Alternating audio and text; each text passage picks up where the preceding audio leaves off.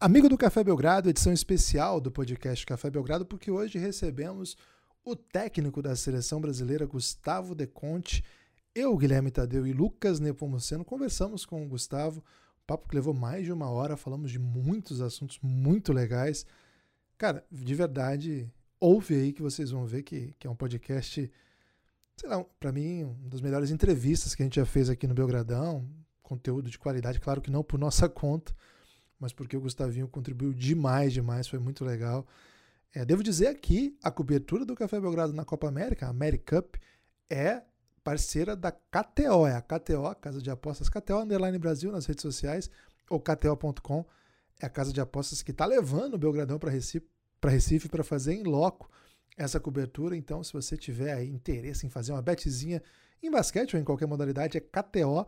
Se você quiser começar com uma free bet, pede lá nas redes sociais, fala que você é ouvinte do Café Belgrado, que eles vão dar um mimo aí para você começar. Ou se você já é também é cadastrado lá, só lembrar eles que vocês ouvem o Belgradão, que eu tenho certeza que algum mimo aí, uma free bet, eles vão te dar, beleza? Devo dizer também que o Café Belgrado é um projeto que se sustenta com parcerias e, sobretudo, com o programa de financiamento coletivo. E para apoiar o Café Belgrado é muito fácil, cafébelgrado.com.br, entra lá que você vai ver as modalidades de apoio. É, precisamos do seu apoio, hein? Muito obrigado a todo mundo que colocou a gente. Muita gente chegando, muita gente fazendo parte dessa comunidade maravilhosa. Muito obrigado de verdade. Vamos ouvir agora a entrevista com Gustavo De Conte. Espalhe por aí que vocês ouviram essa entrevista, porque eu garanto que vocês vão gostar. Café Belgrado. Estamos aqui com Gustavo De Conte, técnico da seleção brasileira. Lucas, responsabilidade nossa aqui, muito muita cautela para a gente não falar besteira hoje, né? Geralmente a gente fala muita besteira, hoje se a gente falar a gente vai ser corrigido de maneira assim, vai deixar a gente constrangido. Você acha que vai dar um esporro na gente, assim? Cara, o cara sabe muito, né? E a gente às vezes divaga um tanto, né? Mas responsa, responsa. Agradecer ao Gustavo por estar aqui com a gente.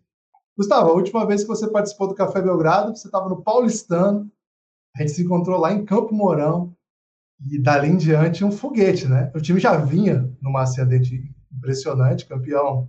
É, na verdade, gente estava invicto, né?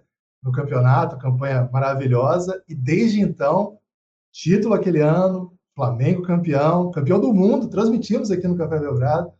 E agora a seleção brasileira. Muito obrigado por aceitar nosso convite. De fato, é uma honra muito grande falar com o técnico da seleção brasileira e mais ainda falar com Gustavo De Conte, que sem dúvida nenhuma, um dos grandes nomes da história já do basquete nacional. Valeu, viu, Gustavo? A gente ficou muito feliz por ter aceitado o nosso convite. Que isso, cara. Muito obrigado, Guilherme, Lucas, pelo convite. Para mim é sempre é um prazer estar com vocês, né? O Guilherme é uma, uma pessoa que a gente já se conhece há muitos anos, né? Eu nem sei quantos, mas lá de trás eu nem era treinador ainda, eu era assistente técnico no Paulistano, inclusive. Então faz muitos e muitos anos. É, me lembro dessa última gravação aí em Campo Mourão, né? Numa, naquela sala no hotel, naquela sala ali no primeiro andar do hotel, se eu não me engano, no mezanino. E foi bem legal. E pena que a gente ficou tanto tempo sem se falar, na verdade, oficialmente, né? Vamos dizer assim, porque a gente é, às vezes troca mensagens aí e a gente não se fala, mas eu estou sempre ouvindo vocês quanto eu posso. Tenho é, grandes amigos que a gente comenta o que vocês estão fazendo, o que vocês estão falando. Então, vocês são um veículo muito importante no, no basquete brasileiro também. Caramba, ferrou, Guilherme. Agora a responsabilidade aumentou. Vamos encerrar, é... vamos encerrar. Valeu, galera. Essa foi Eu não sei se o, o Gustavinho percebeu, provavelmente ele percebeu, né? Que ele conhece sempre, reconhece rapidamente as táticas do adversário o Guilherme tentou chamar para o Café Belgrado a responsabilidade do sucesso do Gustavinho, né? Falou, não, conheci o Gustavinho. Depois que ele gravou, foi campeão. Bicolor, né? Campeão do mundo. Mas o sucesso é do Gustavo. E Guilherme, ainda bem que ele fez essa passagem, né? Pelo Flamengo, tá tendo essa passagem pelo Flamengo. Lucas, antes, antes de você falar, eu quero ver se a seleção perder todos os jogos o ano, o ano que vem eu sou mandado embora do Flamengo e da seleção, se ele vai falar Viu? Depois daquela entrevista, o Gustavinho foi mandado embora de tudo, perdeu tudo. É, ainda bem que ele teve essa passagem pelo Flamengo, Guilherme, mas chegar na seleção, que tá tendo, né, muito sucesso, porque eu, eu, como flamenguista, aprendi a torcer pro Gustavinho, né? Porque antes, como torcedor do basquete cearense, odiava demais o Gustavo de Conte, que todo ano eliminava o basquete cearense aqui, né?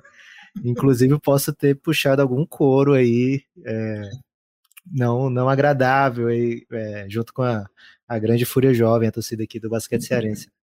Mas, Gustavo, a gente queria que é, hoje aproveitar a sua presença, e a gente sabe que nos próximos dias você vai falar muito, não só é, assim, com, com equipes de TV, é, reportagem, etc. Vai falar muito do elenco, do fatual, né? Vai falar de, de Americup, vai falar das eliminatórias para a Copa do Mundo. Então a gente queria aproveitar hoje aqui. A gente quer falar isso também, caso dê tempo, antes de você cansar da gente. Mas a gente queria falar muito mais assim sobre o jogo do basquete, né? É, para onde caminha, da onde veio, para onde vai, né? Ah, o jogo do, do basquete jogado no Brasil, comparado com os outros lugares do mundo. E assim, tanto eu como o Guilherme, a gente é muito entusiasta do, do que você vem fazendo, não só no Flamengo, desde que você fazia antes, né? A gente gosta muito desse, desse estilo de jogo.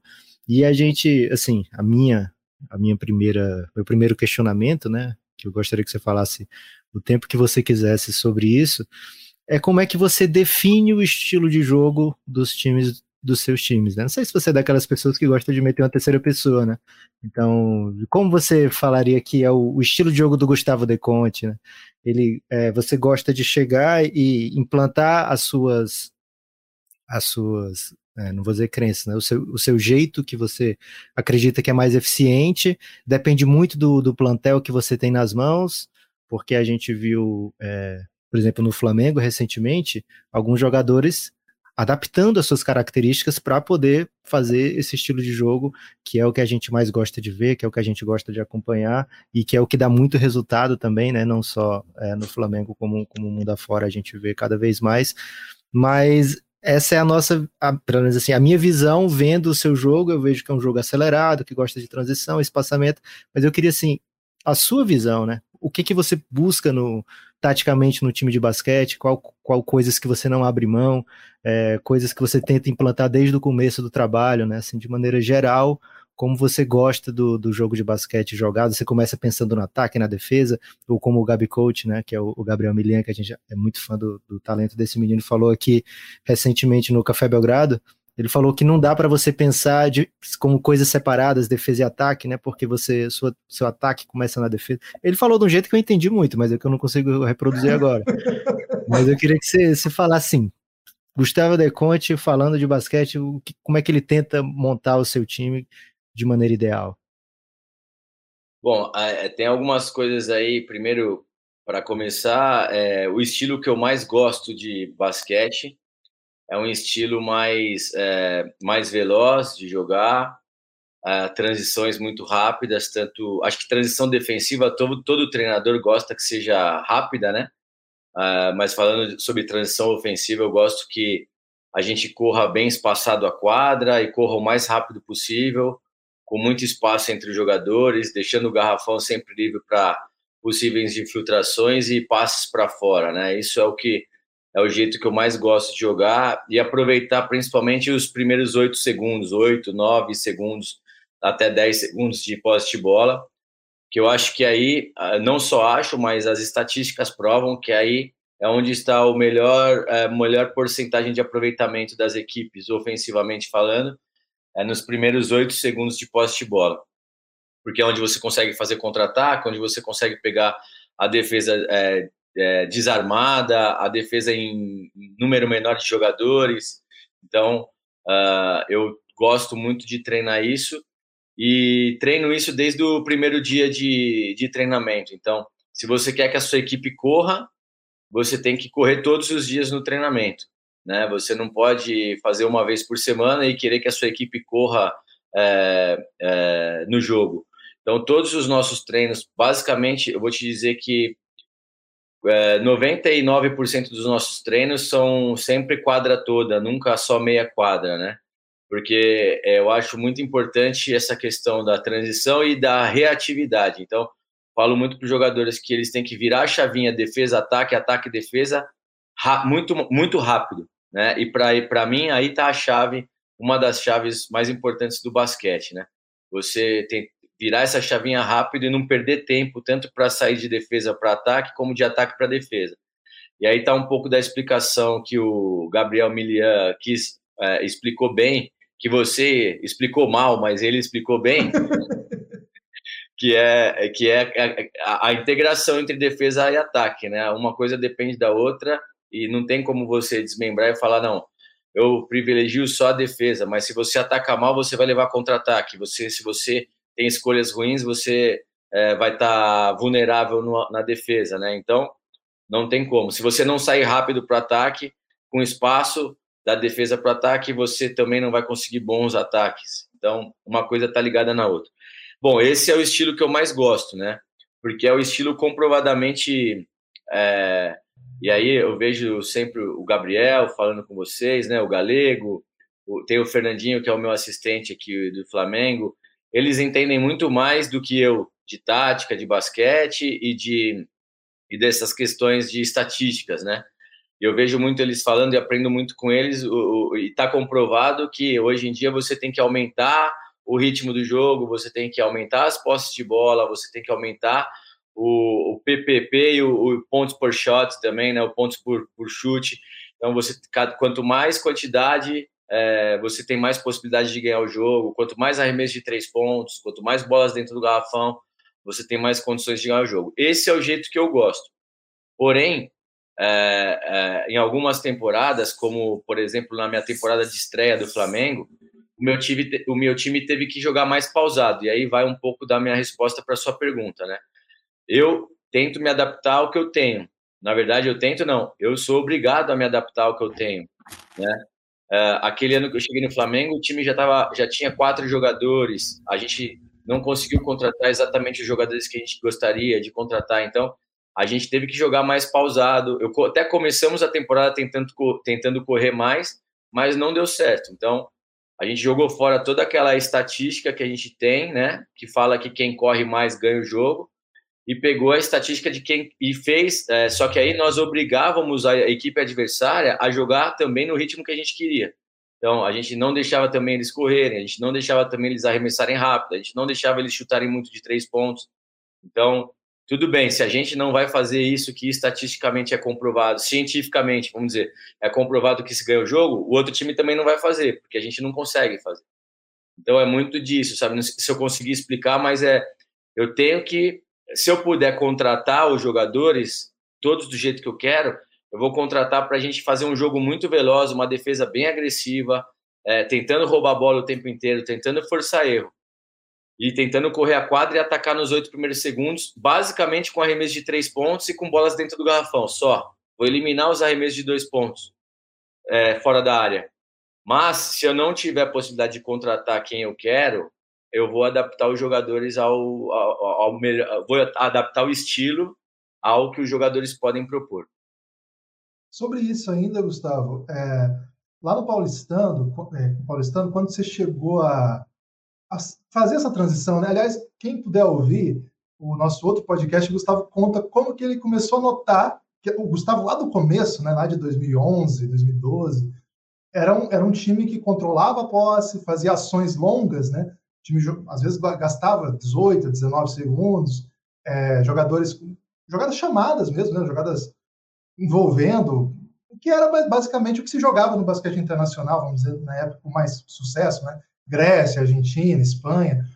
E aos poucos você foi notando, assistindo jogos aqui e ali, mas muito intuitivamente que, cara, se você acelerar essa posse, você vai pegar a defesa livre, você vai fazer uma bandeja, você vai chutar a bola livre aqui que não precisa mais oito passes para livre, que Lucas Dias tem dois e tanto, ele vai chutar livre essa bola.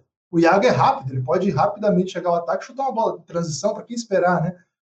Agora, fazer isso, olha as peças que eu falei, né? Todos muito jovens, né? Aquele time era uma molecada que precisava se provar.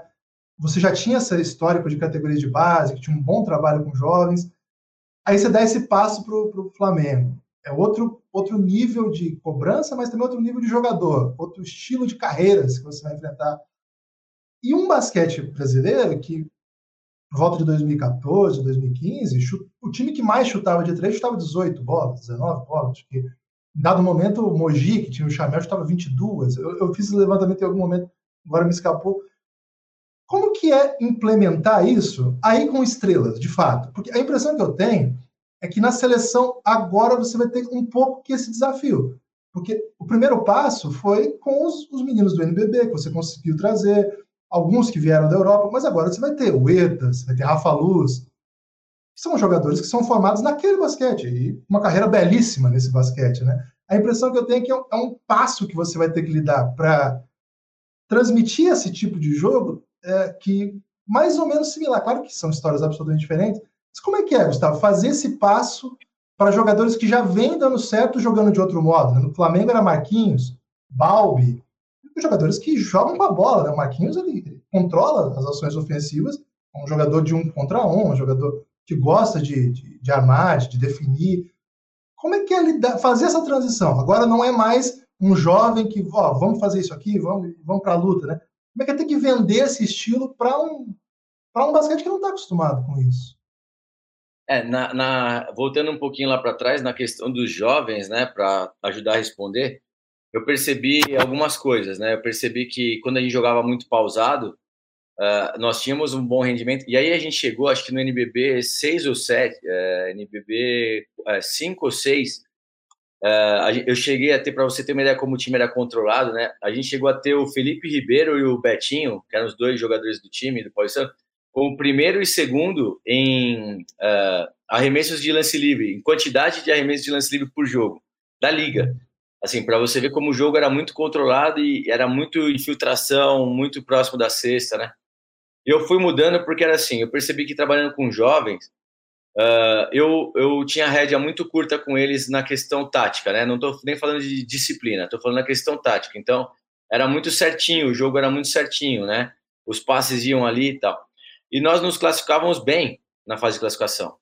Nós nos classificávamos em, sei lá, teve ano que até que a gente se classificou em quinto, quarto, sexto, isso com um time de jovens era muito. Só que chegava nos playoffs, a gente perdia para o décimo, para o décimo primeiro, pro... sempre a gente perdia para o time que ficou pior colocado. Né? Nunca para o basquete cearense, né? Vocês sempre nos eliminavam. Foi uma sequência para o basquete cearense. E aí eu, é, eu, percebi que nos playoffs eles ficavam uh, com, com retra, retraídos, sabe? Com medo de jogar, com medo de errar, com medo, porque era tão rígido a questão tática, que eles não tinham ainda personalidade para chegar nos playoffs e assumir a responsabilidade. E aí, é, eu, então, juntou com isso o fato de querer correr mais e tal, e querer chutar mais rápido. E acho que aí foi um comando que para eles foi legal, porque chega, tá livre chuta, tá livre chuta, tá livre chuta, o jogador vai pegando mais confiança, né? Atrapalha muito na leitura de jogo, no entendimento, mas ele pega mais confiança. Então, aí acabou sendo, tendo bons resultados. Com jogadores mais experientes no Flamengo, essa questão de chegar nos playoffs e, e eles ficarem eh, e sentirem, não existe, né? Então você não precisa fazer um jogo tão é, tão veloz e, de pegar a decisão logo na primeira bola, onde você tem pouco espaço. Então você pode trabalhar um pouco mais a bola e, e, né, e movimentar mais. Na seleção, são dois, dois desafios principais, aí, duas questões principais que eu vejo na sua pergunta. A primeira é que há uma mescla de jogadores. Né? Tem jogadores que jogam nos Estados Unidos, no Brasil e na Europa. Os da Europa praticamente têm a mesma característica. É uma característica de um jogo mais pausado, uma defesa menos pressionada, mas muito bem posicionada, fechando muitos espaços. Nos Estados Unidos e no Brasil é um jogo mais veloz, de mais ataque, de uma defesa um pouco mais agressiva para tentar roubar a bola. A gente tem que tentar fazer uma mescla em poucos dias. Só que tem um fator aqui que desfavorece os europeus. Isso, isso a gente vai ver em todas as seleções. Pode ver que jogos de seleções sempre os placares são mais altos porque você não tem tanto tempo para é, taticamente alinhar exatamente o que você quer para o seu time, né? Então os treinadores eles não têm tanto tempo para botar rédeas e botar uma disciplina muito grande tática, né? São poucos dias de treino, são muitos jogadores cada um de um lado. É, fisicamente às vezes os jogadores não estão tão bem. Então os europeus sentem um pouco e o jogo é um pouco mais não não vou dizer livre, livre no bom sentido, não é um jogo anárquico, né? Mas é um jogo é, é, organizado, mas é, se a gente fizer uma escala de 0 a 10, na Europa ele é organizado 10, no Brasil e, e na seleção ele vai ser organizado 6, 7, entendeu? Ele não vai ser totalmente sob controle por essa questão do tempo. Então, é, eu acho que na seleção os europeus levam um pouco de desvantagem, mas não que seja alguma coisa que eles sintam muito, né? Mas, é, enfim, acho que eu acho que é isso que, eu, que você perguntou, mais ou menos, né? Então a gente vai tentar fazer uma, uma mescla disso e, e tentar fazer um jogo sempre bem veloz para aproveitar ofensivamente os primeiros momentos né, do ataque. É, Gustavo, qual você é, puxou um assunto que eu queria falar, né? Que era o jogo de seleções. É, a gente viu recentemente, a gente teve uma parceria com o FIBA na Twitch, então a gente ficava passando jogos antigos no canal do Café Belgrado, né? E a gente fez um jogo que foi a final. Foi final do Mundial ali, Guilherme? Argentina e Espanha? Acho que foi, não foi? Não, foi semifinal. Que a Espanha. Semifinal. Semifinal. semifinal Argentina e Espanha. Foi um jogo tipo 76 a 75. E a impressão que dava era que a gente estava vendo um jogo, sei lá, dos anos 80, alguma coisa assim, de tão pausado que era o jogo, né? Era controlado. E olha que tinha enquadra de Noble, tinha, tinha enquadra Navarro, tinha enquadra Rudy Fernandes, estava em quadra também, né, Guilherme? Jogadores muito, muito ativos, muito elétricos até, né? Mas só que era um jogo super controlado, super cadenciado. Eu queria que você falasse um pouquinho dessa mudança que, que a gente viu nesses últimos três, quatro ciclos olímpicos, porque, por exemplo, agora a gente vê a Eslovênia, né? Lógico a Eslovênia é um, é um caso à parte que eles têm um, um, ET, e esse ET faz com que todo mundo, é, sei lá, espaça a quadra que eu vou criar, eu vou criar muito espaço para vocês, fiquem bem longe um do outro, que vocês vão ter todo o espaço do mundo para arremessar, mas é, se não é acelerado porque não tem muita correria, é acelerado no jeito, é, é espaçado, dá para dizer assim, né? E a gente tem visto é, o Canadá, por exemplo, com geração muito forte, Estados Unidos sempre é Estados Unidos, e eu queria saber se, assim, a minha visão, e o Guilherme, a gente já conversou isso é, recentemente, que o Brasil tem meios de é, trazer esse jogo mais acelerado do que a maioria das outras equipes, tirando, por exemplo, Estados Unidos e Canadá, é, o Brasil tem condições de fazer um jogo que na nossa opinião é mais moderno, que é um jogo que, que nos atrai mais, né? Assim, enquanto espectadores de, de basquete, a gente acha que é um, uma maneira bem legal de ser jogada. E se você acha que isso pode ser um diferencial, se você acha que o mundo está caminhando para aí, porque a gente sempre acha isso, mas chega o Mundial, a gente, 2019 agora, a gente viu muito basquete cadenciado, né? Que a gente ah, não esperava tanto, né? E a gente olhava e falava, cara, por que, que a Grécia está jogando assim, né? É, o que, que a Grécia está ganhando com, com esse jeito de jogar basquete, né? É, e eu queria saber de você, assim, como é que você vê, se você acha que está todo mundo indo para o mesmo caminho, se você acha que ainda é muito, assim, escola, muito diferente, americano, europeu, e se você acha que o Brasil pode, pelo estilo, é, até se meter onde talvez a gente não tenha material humano para brigar. É, o, o, seu predecessor falava que de, em tons muito simplórios, que faltava uma ou outra peça e o Brasil ia estar tá brigando por medalha, né? Eu e o Guilherme, a gente tem uma visão diferente no Café Belgrado, né? Acho que tem que ser um trabalho mais árduo, mais de longo prazo, para que o Brasil consiga frequentemente é, brigar com, com as outras grandes potências, né? Mas eu queria que você falasse um pouquinho disso, né? Do, dos estilos de jogos, das escolas, da, da escola, a escola brasileira, né? Onde é que a gente se encaixa e suas expectativas quanto a isso. Bom, so, sobre os estilos, eu tenho uma opinião bem, bem minha, assim, bem, bem, na minha cabeça está bem certa, assim, a minha opinião, não, não no sentido de estar correta, tá? No sentido de eu estar tá bem convencido. É, eu estou bem convencido, se ela é correta ou não, enfim, é, acho que não existe né, opinião correta, opinião não correta, opinião errada nessa situação, né? Eu falei no estilo de eu estar convencido disso. É, eu estou convencido de que na Europa o jogo é mais pausado porque a defesa é melhor. A defesa na Europa ela é melhor, os jogadores são maiores, os jogadores ocupam mais espaço, os jogadores são ensinados a serem mais inteligentes para jogar, então eles acabam ocupando melhor os espaços e você tem pouco espaço. Ah, na NBA também os jogadores são grandes, são fortes, são ensinados a serem inteligentes. Mas na NBA tem uma regra dos três segundos defensivo que deixa o jogo espaçado. Na Europa não tem. Na Europa, se a gente quiser botar os cinco jogadores parados dentro do garrafão o jogo inteiro, a gente consegue. Né? Então, essa regra dos três segundos, ela deixa o jogo mais espaçado, ela obriga com que o jogo seja mais espaçado e ela deixa mais espaço no garrafão para a gente jogar um contra um. Uh, na Europa, é, se defende mais, por isso os ataques têm que ser mais trabalhados. Não dá para você fazer um jogo que você pega a bola e arremessa rápido, porque você não tem esse arremesso rápido. As defesas são mais fortes. Aí se fala muito, pô, no Brasil vocês chutam muito, eu ouço muito, né? Pô, o Flamengo chuta muito.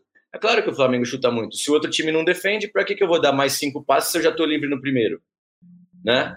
E aí eu coloco o Flamengo nessa também. O outro time fala, você ataca muito rápido contra o Flamengo. Tá bom, mas se o Flamengo não marcar, eu vou dar um passe e vou atacar e vou chutar. Se eu tô, se eu tô livre, para que, que eu vou dar mais 10 passes? Então, é essa mais ou menos a ideia do basquete moderno, né, que eu vejo. Essa ideia dos estatísticos, das estatísticas avançadas, do, do analytics, né, que veio muito. A ideia deles é essa: você tem espaço, você arremessa, você tem mais possibilidade de fazer cesta, você tem condição de rebote de ataque, enfim. É mais ou menos, a grosso modo, é mais ou menos essa ideia sobre os estilos, né? Porque por isso que eu acho que o estilo é diferente, por isso, por que, que eu acho que o nosso estilo, apesar de jogar regras da FIBA, é mais parecido com o dos Estados Unidos? Porque a gente não defende. No basquete interno a gente não defende. A gente já melhorou muito. A gente já melhorou muito de um tempo para cá. Acho que nós treinadores brasileiros nós melhoramos bastante a nossa qualidade, estudamos mais. Hoje temos muitos treinadores muito bons que treinam melhor as equipes e que a defesa melhorou, mas ainda está muito longe da Europa, por exemplo, das grandes ligas, né? Então esse é o primeiro fator que eu acho sobre sobre estilos. O segundo, a outra coisa, mesclando com essa questão da como eu vislumbro a seleção, né? Em, que em que prateleira ela está e qual estilo que a gente vai adotar? A gente também não pode sair para jogar de peito aberto contra a Espanha, por exemplo. A gente não pode sair para jogar de peito aberto contra é, a França, por exemplo. Então, a França, eles têm jogado, muitos jogadores de NBA, apesar de ser uma seleção europeia, é praticamente um estilo americano de jogar. Então, é, é corrida tal. Por mais que a gente goste de correr, por mais que eu acho que o estilo é correr, contra a França não dá para correr. Talvez contra, talvez contra o Uruguai seja bom correr porque o Uruguai não tem características de jogadores. Agora, contra a França, não. A França ela pode correr contra qualquer seleção do mundo, porque ela é a melhor seleção do mundo. Então, ela pode correr contra qualquer um. Nós não, nós temos que nos adaptar a qual seleção nós vamos jogar.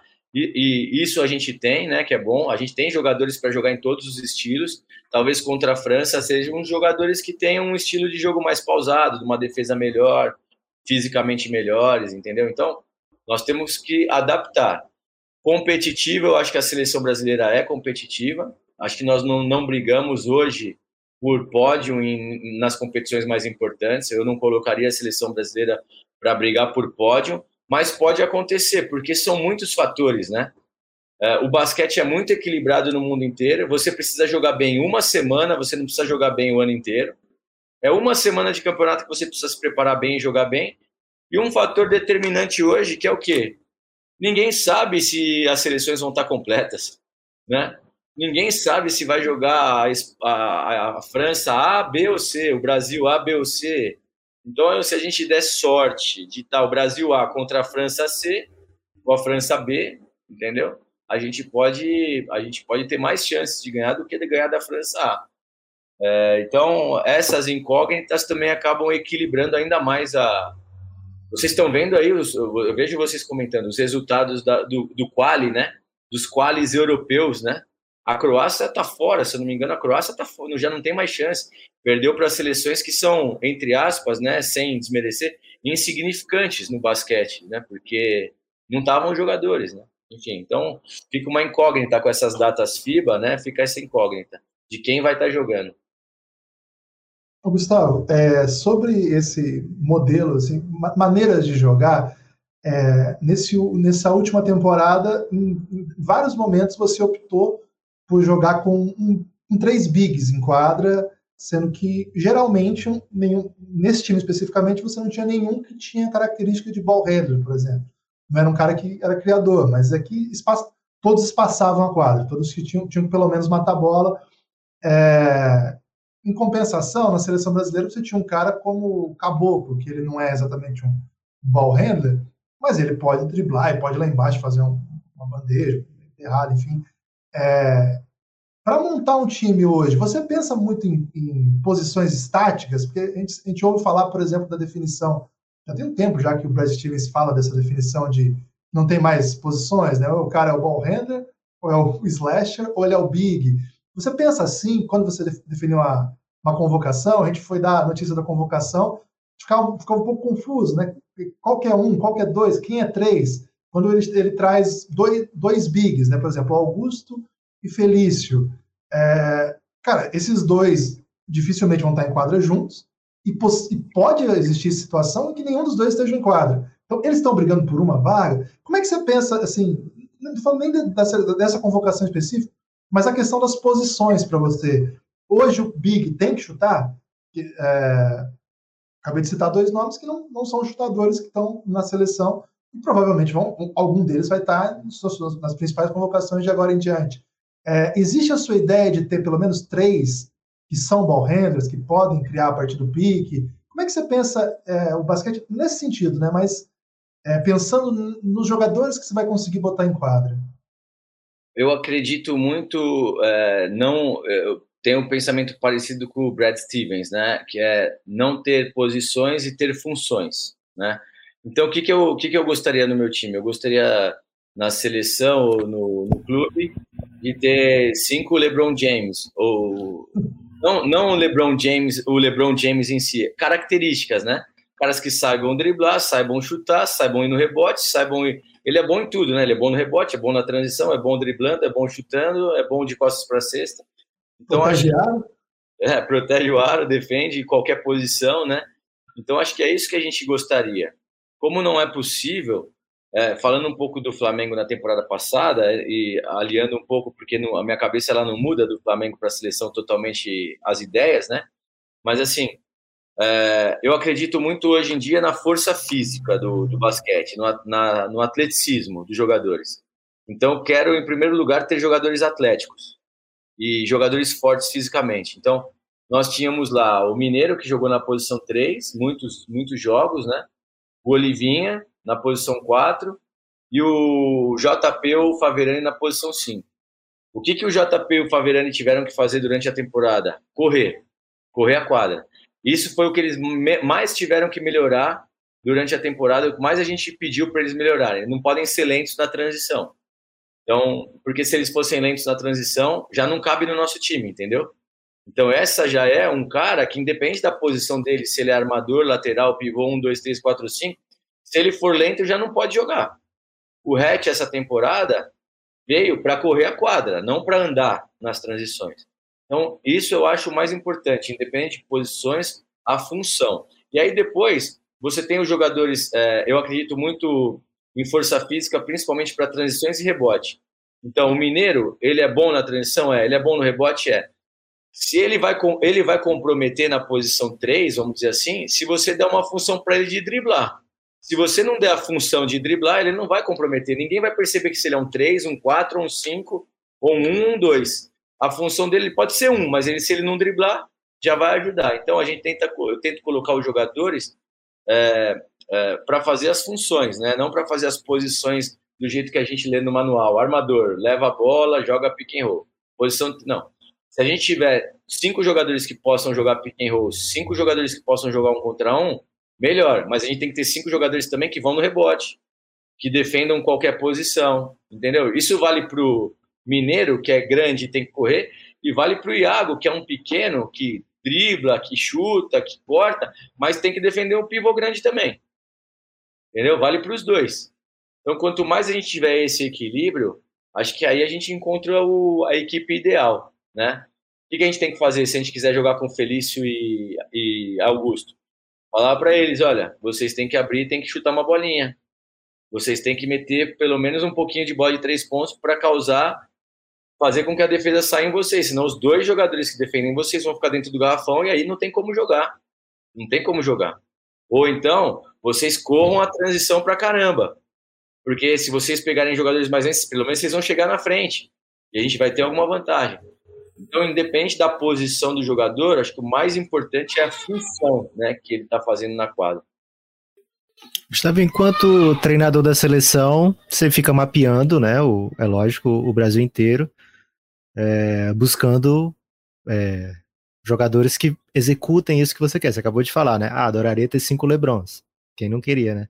Uhum. É, por que, que o Brasil não, não, não tem, ou se tiver, por favor, me corrija, mas o Brasil não tem muito jogador grande que faz funções, funções de ball handler, né? É, é uma deficiência do basquete brasileiro, é uma coisa que você busca para a seleção, é, que você gostaria de ter, né? Como é que você, enquanto treinador da seleção, o que, que você mais gostaria de ver aparecendo de, de material humano para você, né? É, que tipo de jogador que a gente não tem aqui que é lógico, eu usei o exemplo do LeBron que foi o que você usou também, é um cara totalmente fora, fora do comum, né? Nem, nem os Estados Unidos tem cinco LeBrons.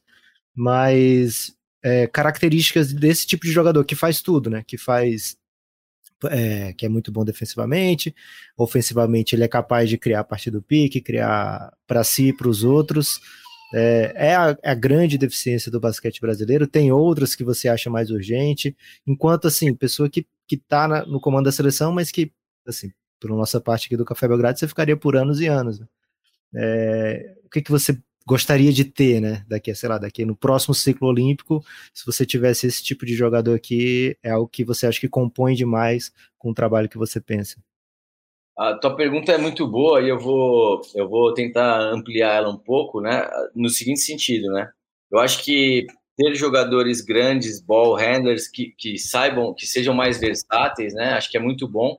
Mas acho que tem uma coisa acima disso, que é ter mais opções de jogadores de basquete. Por quê? Porque eu acho que se, é, de um tempo para cá se joga muito pouco, pouca gente joga basquete no Brasil. Caiu muito o número de praticantes no Brasil. Né? E acho que esse é o grande desafio para a confederação, para as federações, para os governos, para nós que trabalhamos com basquete, né? É um desafio de todos, assim, fazer com que mais crianças joguem basquete, porque é, nós estamos aqui em São Paulo treinando, né? Eu me lembro quando eu era menino aqui em São Paulo, há 25, 30 anos atrás, as crianças tinham muitas opções para jogar basquete em clube. Hoje em dia é só quem é sócio do clube que pode jogar, sabe? É, tem um, uma limitação muito grande para a criançada jogar basquete. Então, é, a gente precisava massificar mais, porque aí a quantidade a gente vai tirando a qualidade, vai tirando os meninos grandes, vai tirando né, os mais coordenados, vai trabalhando eles. Então, acho que isso em primeiro lugar. Em segundo lugar, que é, agora respondendo mais diretamente a tua pergunta, eu acho que a gente quando a gente vai ensinar basquete aqui, eu me incluo nisso, né? Porque eu fui treinador de categorias de base muitos anos, comecei com escolinha, inclusive. A gente especializa os jogadores muito cedo, sabe? Então a gente pega aquele grandão e bota ele para jogar lá perto da cesta, de costas para cesta. E muitas vezes a gente limita ele a não, ó, não pode driblar, você não bate bola, você não sai batendo bola, você, se não sabe bater com a mão direita, não bate, bate só com a esquerda, sabe? Você só faz gancho. Aí o armador, você então só joga pick and roll você, aí o outro que chuta bem, você fala, ah, você só chuta, você não, não bate para dentro. Então, mas principalmente os jogadores grandes sofrem muito isso, né? Uh, ainda bem, eu estou vendo um movimento muito legal de treinos individuais, né? Acho que está um pouco na moda, pelo menos em São Paulo e no Rio, né? Vejo em outros estados também, desse é, personal é, drills, né? Um treinador person, pers, é, como se fosse personal trainer de basquete, né? Um cara, e a gente tá vendo muito isso, né? E muita gente boa, gente que já jogou, gente que estuda. Agora na seleção a gente tá com o Fred aqui, que é do Flamengo, ele veio, trouxe ele para a seleção também. Eu acho que isso vai ajudar muito. Porque esses caras, independente do tamanho, independente, eles não, tão, eles não querem ganhar o jogo no sábado, entendeu? Eles não são treinadores do sub-14 que querem ganhar o campeonato sub-13 ou sub-14. Então eles não vão especializar os caras, eles vão pegar o jogador grande e vão ensinar a driblar, e vão ensinar a arremessar, e vão ensinar mão esquerda, mão direita, não vão especializar os caras. Então acho muito importante fazer um trabalho conjunto com quem joga no sub-12, 13, 14, né? Para frear um pouco essa ânsia dos treinadores e dos diretores de ganhar o, o sub-12 e o sub-13 e não especializar os jogadores que podem ter um potencial, assim, podem ampliar muito mais o repertório que eles têm do que ficar parado lá perto da cesta pegando rebote e fazendo corta-luz, fazendo bloqueio, entendeu? Então, enfim, eu, eu sou muito positivo. Eu vejo um problema, mas eu acho que a gente tá num caminho ok de solucionar pelo menos esse problema com esses treinadores individuais aí. Gustavo, a partir de desse, tudo que a gente conversou, né, de conceito de basquete, noções de jogo, como é que é montar um time numa seleção? Porque no, no basquete de clubes, tem o primeiro você tinha um impacto financeiro, né? Assim, o paulistano você tinha um recurso muito limitado para montar um time, então você tinha que ver o que tinha disponível e ir montando a partir disso. O Flamengo melhora bastante a situação, mas ainda assim você não pode pegar, por exemplo, o Lucas Mariano e o Jorginho botando no teu time amanhã. Não dá, simplesmente não dá. Ah, agora, e seleção? Como é que é montar um time a partir disso? Porque imagino, né, que você já teve experiência de seleções em outros momentos, né, já categoria de base, já teve com aquele processo com o Neto Manhã, que acho que foi tão importante, né, para nossa nosso pensamento de basquete no Brasil. E é bem legal que a gente vai ter a chance, é, já teve a chance de enfrentá-lo, né? A gente vai ter a chance de recebê-lo agora em Recife, cara histórico que passou bastante tempo aqui trabalhando tanto, né? E como é que é para você agora a responsabilidade é só sua, né? É, evidente que não é só sua, mas sobra para você tudo. Como é que é definir essa lista? Quanto dói deixar a gente de fora? É, o quanto aumenta a responsabilidade em decisões, em escolhas? Como é que você fez esse processo, né? Como é que você fez esse acompanhamento? É, até quem mandou, falei para a gente, para o pessoal do podcast Basquete na Europa, que a gente estaria com o Gustavo, foi uma das questões que o Arthur e o Pereira mandaram, né? Como é que é esse acompanhamento, por exemplo, dos jogadores que estão na Europa? Como é que você faz isso é, esse acompanhamento médio, longo prazo, porque, por exemplo, você trouxe o Timothy, que eu, eu, confesso que quando você trouxe, eu nunca tinha ouvido falar. Eu, assim, passou, é, não sabia que existia, se trouxe para a seleção. É, alguns jogadores que não estavam mais, você trouxe. Alguns jogadores de basquete nacional que não eram tão lembrados, o Elinho, por exemplo, que foi seu amador é, lá no Paulistano, agora já não joga mais para você. Mas vários momentos você trouxe, achou que era interessante. Como é que é tomar essa decisão? Como é que é montar esse elenco? Como é que é ser técnico de seleção na montagem do time, propriamente dito? Ah, bom, é, tenho que começar essa resposta é, pelo seguinte é, fator, né? Nós somos uma equipe de treinadores, né? Então, é claro que eu estou à frente das coisas, das principais decisões, mas a gente tem o Elinho, tem o Galvani, o Bruno Saviani teve com a gente na última janela e não pôde estar agora, e o Thiago Splitter, que não pôde estar com a gente agora também. Então, uh, além do, do Bruno, do Minas, que é, faz parte da, das comissões técnicas da base, né? Então, todos nós é, monitoramos, né? A gente tem uma, é, claro, tudo estrategicamente, é, capitaneado mais pelo Galvani isso, monitoramos todos os jogadores do mundo, brasileiros que estão no mundo, né? É, às vezes passa algum, ou algum que a gente não está tão interessado, a gente recebe no Instagram lá, olha aqui meu filho, aí manda um vídeo do filho. então, então isso ajuda muito, sabe? Tem jogador brasileiro no, no Reino Unido, viu? Tem jogador brasileiro no ah. Reino Unido. É. Esse eu recebi no Instagram. Já, já sabia também, mas não é, é a nível seleção brasileira adulta ainda. Mas Cara, o que você vai receber de, de DM agora, viu? Com lances, highlights, não tá escrito. Não, já recebo muita, já recebo muito. E, e aí, assim, uh, o, o Tim, dando exemplo, por exemplo, era um cara que estava nos Estados Unidos, né? Então a gente acompanha. Todo mundo está nos Estados Unidos, procura conversar com os treinadores que todos nós temos, graças a Deus, fizemos muitos amigos na, na Europa, nos Estados Unidos, então a gente conversa com os amigos, tenta ver, tenta receber vídeos de jogos. Hoje é, é fácil você assistir jogo de basquete hoje do mundo inteiro, né? Então a gente tem acesso a jogos. Enfim, a gente faz todo o acompanhamento. Mas assim, eu vou tentar responder mais objetivamente com uma pergunta para vocês. Assim, se vocês fazem uma, uma lista de 20, de 20 nomes da seleção, ela vai divergir o quanto da minha? É, é, é, é ruim a gente falar isso, entendeu? É ruim a gente falar isso, porque eu tenho. Você citou o Elinho, né? O Elinho pode ser uma preferência minha, o treinador anterior, o Petrovic, poderia ter uma outra preferência de armador, né? Mas a gente está falando do quê? De três, quatro, no máximo, cinco. Os outros 16, todos nós convocaríamos, sem dúvida. E a gente, infelizmente, não teria dúvida para convocar, né? É diferente do futebol, seleção brasileira de futebol. Se a gente convoca, tem seis ou sete que a gente convoca todo mundo, né? O Tite e nós. Mas os outros, se chamar um, não chamar outro, tanto é que na época de Copa eles falam assim: olha aqui os que ficaram fora da Copa, e daria outra seleção, né? Infelizmente nós não temos isso, né? Nem com os mais experientes, nem com os jovens. É por isso que às vezes a gente tem que alongar um pouco os experientes na seleção, e é por isso que às vezes a gente tem que, é, de uma forma precoce, colocar o jovem na seleção também. Porque há uma falta, às vezes, né, de, de jogadores. Então, é ruim, por isso que eu falei na, na pergunta anterior sobre a massificação, sobre a gente ter mais gente, né? Mais qualidade. Mas não é uma coisa também só do Brasil.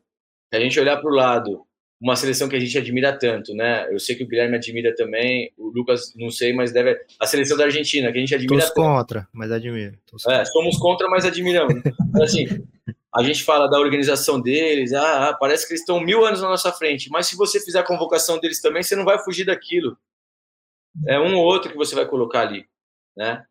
Então, assim, não é tão difícil fazer a convocação, o difícil é, sim, deixar alguém de fora. É, eu estava lendo algumas coisas do Bernardinho, que é um grande ídolo que eu tenho, amigo, ídolo, e ele fala que o pior momento para ele é quando ele vai cortar alguém de um mundial, de uma Olimpíada, né? Porque ele está cortando o sonho de uma pessoa. Então, levando para um outro lado da sua pergunta, né? Eu sei que a sua pergunta foi o que eu respondi agora, mas como técnico da seleção, eu me vi nessa situação também, sabe? De do jogador estar tá ralando, ralando nos treinos e chega num período que tem que definir 12 e você tem que cortar alguém. Isso realmente é uma não é uma sensação boa não. Gustavo, a gente tinha aqui o compromisso hoje de não cansar você para você poder querer voltar outros dias, né? Então, já encaminhando aqui para meus últimos questionamentos, eu queria falar justamente dessa seleção atual, né? É, vai ser a primeira Ainda tem o Marcelinho Huertas, né? Mas fora ele, é assim. A gente não vai ter Leandrinho, não vai ter Alex, não vai ter Varejão. E desde que a gente se entende por gente, eu e o Guilherme, a gente vê esses caras na, na seleção, né? É, ou então, poxa, esses caras não vieram para essa convocação, né? Porque assim, eram as grandes referências. Né? E por outro lado, agora a gente está acompanhando com muita sorte aqui no Café Belgrado, que a gente conseguiu já transmitir bastante jogo dele, vendo desde o início, como é o caso do menino Reinan, né, que você convocou e até agora ele está entre os 16, né. É, eu queria que você falasse um pouquinho, né, de, da responsabilidade dessa turma nova, de, de agora não tem mais essa rede de segurança, né, cara, os caras estavam jogando aí Mundial 2019, né, é, Alex, Varejão, eles foram importantes nesse super importantes no último mundial, né? E agora vai ter uma Marcelinho Huertas ali que é, Cara, a Alexa vai querer tocar Legião Urbana aqui, não sei porquê. Alexa, para, pelo amor de Deus. Mas é, eu queria que você falasse um pouquinho, né? Como é. Cara, do dia que ela tirou Legião Urbana, será que é o. É o tom melancólico. Cara, tá tocando agora, começou. Alexa, para. Absurdo isso, perdão, Gustavinho. Mas assim, é, como é que você vê para essa galera essa responsabilidade, né, de jogar sem essa geração e ao mesmo tempo é um início, né, para não é início porque assim, é a primeira convocação dele, mas o Iago agora é um dos grandes líderes da seleção. O Jorginho, a gente está muito tempo torcendo para que seja a hora que ele seja esse cara, né? É, e o Reinan, convocado, queria que você falasse um pouquinho é, mais do Reinan, né? Por que ele está até agora? A gente aqui é muito fã do, do Reinan, olha com muito, muita esperança para a projeção dele. Queria ver o seu lado aí como técnico da seleção brasileira, o que é que você projeta nele também. Eu prometo que são meus últimos questionamentos por hoje, viu, Gustavo? imagina, imagina. Dá para a gente ficar até amanhã aqui batendo papo. É, bom, a geração que, que foi a geração do Anderson, do Alex, né, do próprio Hertas, ela se alongou muito na seleção acho que por um simples motivo, porque ninguém conseguiu tirar, né? É, no bom sentido, ninguém conseguiu tirar, porque uh, não, não, vou ser injusto, porque eu não vi muito de seleção brasileira, não era nem nascido, mas da, do que eu vi foi a melhor geração de jogadores, assim, individualmente falando. Talvez como equipe a gente não tenha conseguido resultados tão expressivos e, e atingir os objetivos que a gente esperava que eles pudessem atingir, mas individualmente foi uma seleção, foi das, a melhor que eu vi, a melhor geração que eu vi. Então é difícil você tirar esses caras, né? Não é qualquer geração que vai tirar esses caras. E a nova geração da seleção, eu acho que é uma geração com muitíssimo potencial, jogadores é, fisicamente muito bons, é, não deixam nada a desejar para nível internacional. São jogadores muito de muita personalidade, né? Não só internamente, mas também para jogar jogos internacionais. Então, o caso do Iago, por exemplo, né, o que a gente viu ele fazer agora no Canadá foi impressionante, né? O Renan, o que fez aí na, na no Sul-Americano, né? No, no, na, e, na, e depois na Copa América, né? Da idade dele, foi impressionante. E assim com outros. O que eu acho que é o grande, um dos grandes problemas nosso é, é a bagagem internacional desses jogadores. Eu acho que a gente ficou muitos anos sem fazer intercâmbio, é, jogos internacionais. E se você pegar, por exemplo, vamos pegar um, é, dois jogadores muito importantes no basquete nacional, né? É, sempre se destacando, MVP e tal, tal. Lucas Dias e Lucas Mariano. Quantos jogos internacionais eles têm? Contra equipes sul-americanas mais, porque a gente joga a Liga das Américas, tal, tal. Contra equipes europeias, quantos jogos eles têm internacionais? Um, o Lucas Mariano, se eu não me engano, tem 29 anos e o Lucas Dias tem 27, 26 ou 27. Quer dizer, já são jogadores, né, experimentados, né? E quantos jogos internacionais? Pouquíssimos. Pouquíssimos, pouquíssimos, quase nenhum jogo internacional, né? Então isso faz muita falta. O que eu brigo muito na CBB é para isso, para que a gente faça seleções sub-15, 16, 17, 18, 19 e vá jogar, e vá jogar, e vá tomar pau, e vá jogar contra equipes adultas, e vá jogar contra equipes da, dessa idade. Porque aí você adquire uma casca melhor, né? Você tem mais experiência. Agora não, nós vamos jogar contra, que nem o Brasil foi jogar o ano passado. Por mais que a gente ache, e a gente bate, né, às vezes no Petrovic, pô, por que não botou fulano, por que não botou ciclano, porque porque realmente, na hora que chega a hora do vamos ver, contra a Alemanha ou contra qualquer seleção europeia, os jogadores sentem, cara.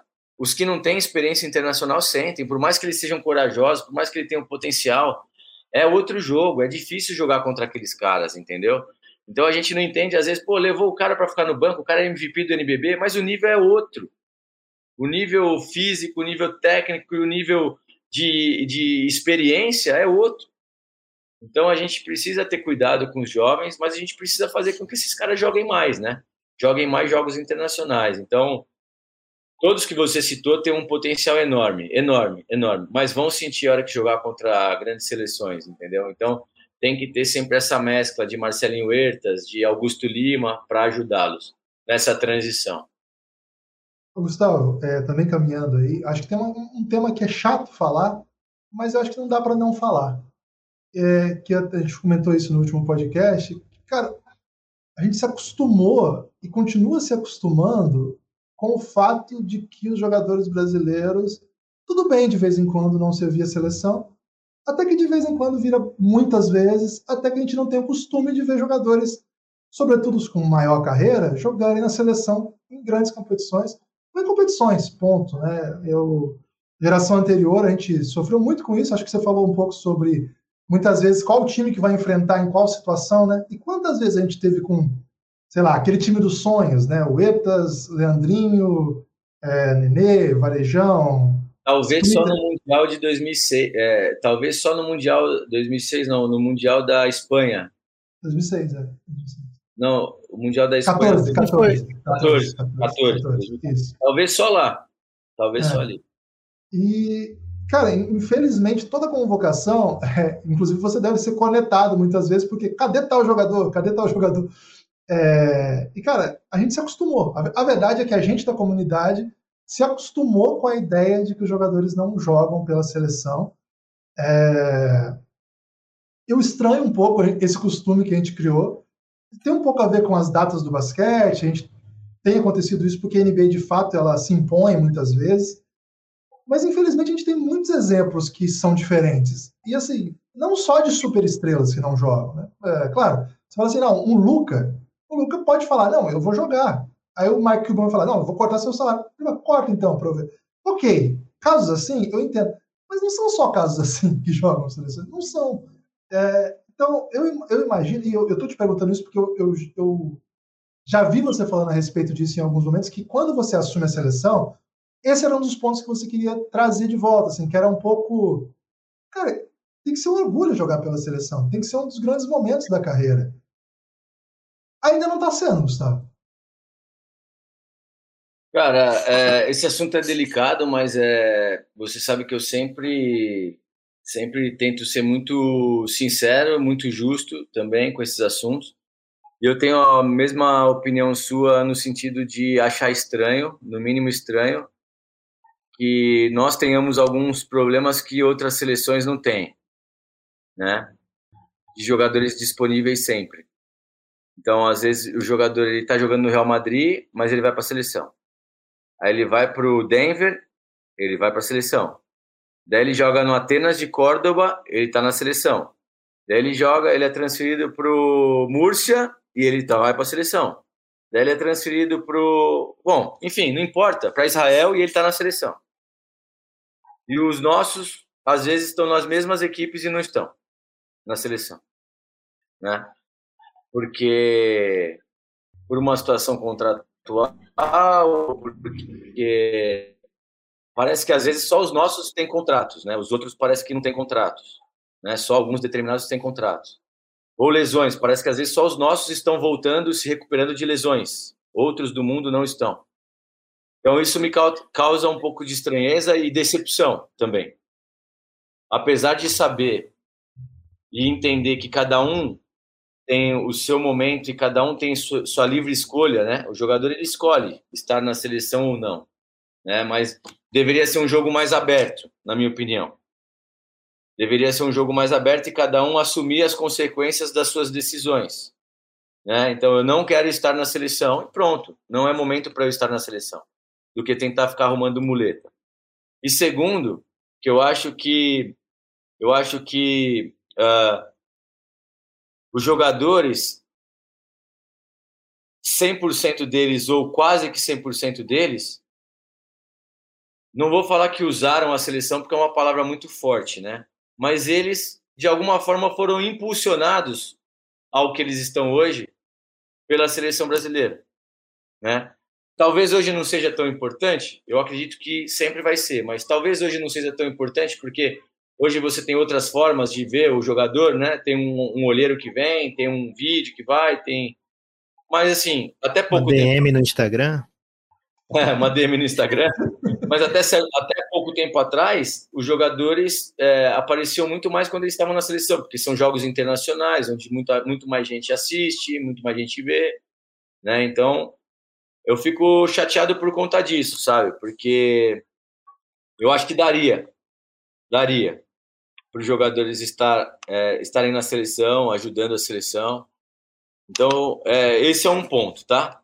Outro ponto é assim, eu acho que a gente não tem hoje, é, e não só o Brasil, tá? Eu acho que 90% das seleções do mundo não tem aquele jogador que você fala, se esse jogador não tiver, a seleção não existe. Não, não tem isso.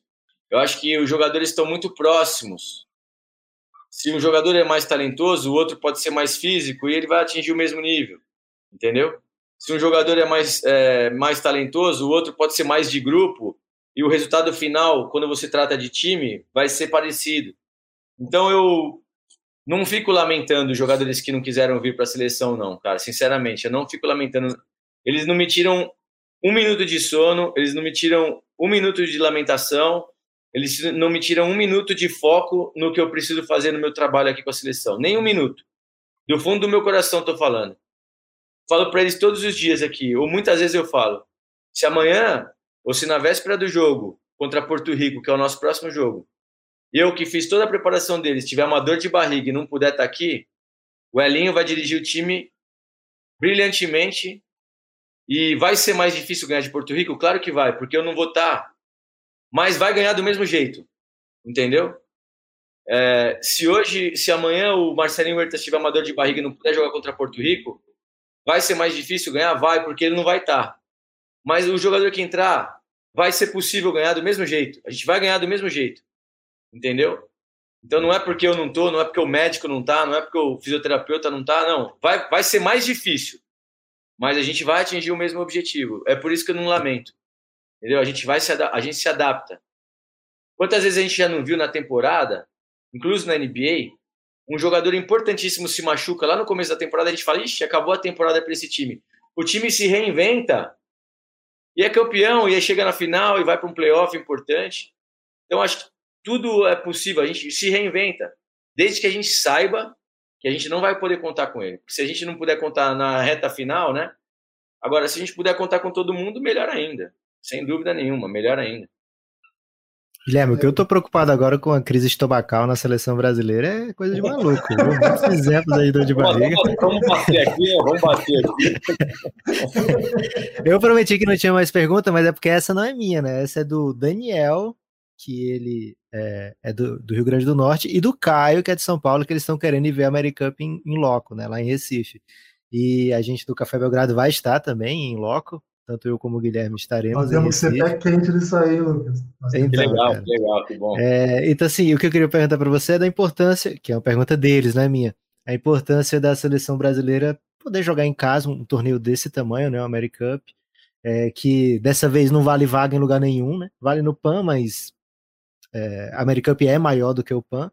Então, assim, é, não é vaga em jogo, né? É um, uma taça, né? O, como é que vocês estão vendo isso?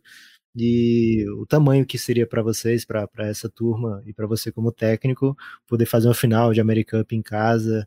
É, eu tô mais empolgado com isso até do que umas eliminatórias. Sei que você tem que pensar passo a passo, né? Vocês têm eliminatórias pela frente antes, mas são um, um, um, umas pinceladas aí sobre jogar um torneio tão importante em casa. Uhum. Bom, eu acho é, a gente conversou muito sobre isso na apresentação, né? E antes de responder, eu vou complementar a pergunta anterior. Olha que oportunidade que alguns jogadores perdem de estar jogando na frente da sua torcida, né? E se tornarem ainda mais ídolos no Brasil. Bom, e respondendo mais diretamente a sua pergunta, eu, a gente conversou na apresentação, são alguns fatores importantes que pesam aí. Eu estava na, eu tava na Olimpíada do Rio, né? E que é uma. Pô, quantas pessoas têm oportunidade de defender o seu país dentro do seu próprio país em Olimpíada, né, cara? Tem cara que, pô, vai ser campeão do mundo, campeão olímpico, mas não vai ter oportunidade de jogar uma Olimpíada no seu país e a gente teve. E foi ruim, né? O resultado final foi ruim para nós na, nas Olimpíadas. Foi, foi péssimo, né? A gente não conseguiu passar da primeira fase. Então, o primeiro fator é que é uma pressão muito grande, porque ao mesmo tempo que as atenção, a, atenções são voltadas para a seleção brasileira, é, a gente tem muita atenção de cara que não sabe nem que, que é quanto vale a, a, o, a, o, lance livre, que acha que o lance livre vale dois, entendeu? Então, quando são vocês que analisam, quando são pessoas que vivem o basquete é, 365 dias no ano, é mais fácil é mais fácil da gente aceitar as críticas também. Agora, vai ter muita gente que vai opinar e vai criticar e vai formar opinião que não sabe nem quanto vale o lance livre. Isso é muito, isso é ruim, né? Então, aquele comentarista de futebol, aquele cara que nunca viu, que vai lá e vai analisar, porque aquele veículo comprou e vai, vai passar e vai, enfim. Né? Então, e esse cara vai formar opinião sobre a gente. Então, a gente está muito exposto com relação a isso. Mas eu acho que o prazer e o orgulho é, vão muito acima disso. Isso a gente conversou também na apresentação, né? A gente vai ter que estar muito unido para passar por essas críticas, porque a gente tem uma cultura de análise muito forte, sem saber o histórico da seleção, sem saber o histórico dos jogadores. De repente a gente vai ganhar de pouco e vão achar que a gente jogou mal e, sabe, e o basquete não é assim. Chutou muito de três, né, Gustavo? Por que, que você é. chutou tanto de três? Cadê a bandejinha? Cadê, o, cadê a bola de segurança, né? Puta, o que mais me irrita é a bola de segurança. Dá um passinho para dentro, dá um passinho. É, dá um passinho para dentro, faz a bola de segurança. Porra, mas não dá, tá tudo fechado. A bola de segurança é a bola de três, cara. A bola de três livre é a bola de segurança melhor do mundo. Pergunta para qualquer treinador do mundo, ele vai te falar que ele vai preferir a bola de três livre do que a bandeja, entendeu? Então, a bola de segurança irrita, né, cara? E a gente vê muito, hein? Vê muito comentarista na televisão importante falando, agora é hora de fazer a bola de segurança. Pô, se a gente soubesse qual é a bola de segurança, porra, seria a melhor coisa. Enfim, mas assim, é, a gente, é, acho que o orgulho e a, e a, assim, é uma honra jogar na frente da nossa, da nossa torcida, né? Com a nossa torcida nos apoiando. E ainda mais, assim, é, sem falar mal das outras regiões do Brasil, longe disso. Mas assim, a gente vê claramente, isso é uma, uma percepção minha, né? Eu vejo claramente que quando tem jogos da seleção brasileira de futebol no Nordeste e no Norte, a seleção é mais apoiada do que no Sul e no Sudeste, cara. No Sul e no Sudeste parece que a torcida, a torcida tem uma tolerância menor, né? Assim, com, com a seleção de futebol, eu digo, né? E eu vejo que no Nordeste, não. No Nordeste é, vale muito mais talvez por ter menos jogos lá, né? a, a, o, a, o, povo se sente mais importante, a seleção está lá e quer prestigiar, e quer vibrar, e quer fazer festa com a seleção. Talvez seja um dos motivos, né? Não que o povo do Nordeste seja um povo mais legal do que o do Sul e do Sudeste, não é isso que eu quero dizer. Mas né? é, eu acho. Talvez pelo fato de, de, que a seleção vai menos para lá. Então, acho que o Recife é uma, uma região importante também, né? uma região central né, no Nordeste. Pelo menos em termos de aeroporto, eu vejo que é uma região mais central, que todas as escalas são em Recife ou Salvador, né? E, e, e, assim, então acho que é uma região que vai ser legal também por conta disso. E a gente está muito, eu, eu particularmente, estou muito feliz que vai ser lá. Estou muito feliz que a gente vai jogar, vai poder jogar em casa, né? E a gente é claro, é uma responsabilidade grande, mas acho que a gente, por estar na seleção brasileira, tem que estar pronto para essa responsabilidade desse tamanho. Gustavo, eu queria agradecer muito você ter fechado aqui com a gente. Foi, é um privilégio mesmo, mas mais que um privilégio, assim, é uma aula, né? Que a gente tem Imagina, que isso. Não, e, não. e, cara, eu, eu acho que é, a gente tem uma cultura de basquete que não fala tanto de basquete, de jogo, né? É uma pena isso, e acho que tem espaços, claro, mas ter a oportunidade de. Foi até um pouco a vontade que a gente tinha né, de trazer você aqui para falar de basquete mesmo. Né, de, claro, a gente pode falar de outras coisas tá, e, e em algum momento chega no basquete. Mas falar do jogo propriamente, né, é, tão, é, tão, é tão rico e tem tantas variáveis, tem tantas coisas para aprender. E ouvir isso do, do cara que comanda o basquete nacional hoje é um privilégio enorme. Então, cara, muito, muito obrigado mesmo de verdade, é, a gente tem como agradecer. A gente vai estar junto daqui a pouquinho, né? Daqui uns 15 dias vamos estar aí na sua cola aí. Legal, situação, legal. Uma situação Não, eu, eu que agradeço. Eu que agradeço e, assim, é, por isso que acho que quem trabalha com basquete respeita tanto vocês, assim, né, o Café Belgrado, porque vocês discutem mesmo basquete, né, não ficam... É claro, é, é um entretenimento também, né, a gente sabe, mas a, a, gente não, vocês não ficam só vendo se o tênis é vermelho ou amarelo, né? Falando coisas sobre coisas, como dizem minhas filhas, aleatórias, né? Vocês é, são respeitados também pela gente porque vocês é, esmiuçam um pouco mais o jogo, tentam entender um pouco mais. E assim, só deixar bem claro também para todos que as coisas que eu falei sobre basquete aqui são as coisas que eu acredito, não são as coisas que são verdade absoluta, né? E eu gosto e respeito muito também quem contrapõe, quem faz de outra forma. E não pensa que, como você falou aí em determinado momento do podcast, eu pensava de um jeito e de repente eu mudei minha cabeça e comecei a pensar de outro, né? Quem quiser ouvir sobre isso é o podcast anterior com vocês, mas assim, é, eu respeito muito e tento sempre analisar e ver se eu estou fazendo, será que estou fazendo certo? Será que eu poderia fazer diferente? Então, às vezes o meu modo de falar parece que eu quero impor alguma coisa, mas não é nada disso. É só a minha visão e não é a verdade absoluta, longe de alguma intenção que isso possa parecer verdade. Para nós vai ser verdade absoluta agora, né, Lucas? Porque a gente é, vai repetir o que a gente ouviu aqui. Ainda mais é. que ele elogiou o Café Belgrado, né, Guilherme? Então, isso, tudo que ele falou é verdade absoluta, gente. Valeu, Valeu Gustavo. Gustavo. Muito obrigado, cara. Valeu, obrigado, gente. Valeu. Valeu. Até a valeu, próxima. Boa sorte aí. Muita Obrigado, força. pra nós. A gente se vê em Recife aí. Um abraço. Boa, valeu. Café Belgrado.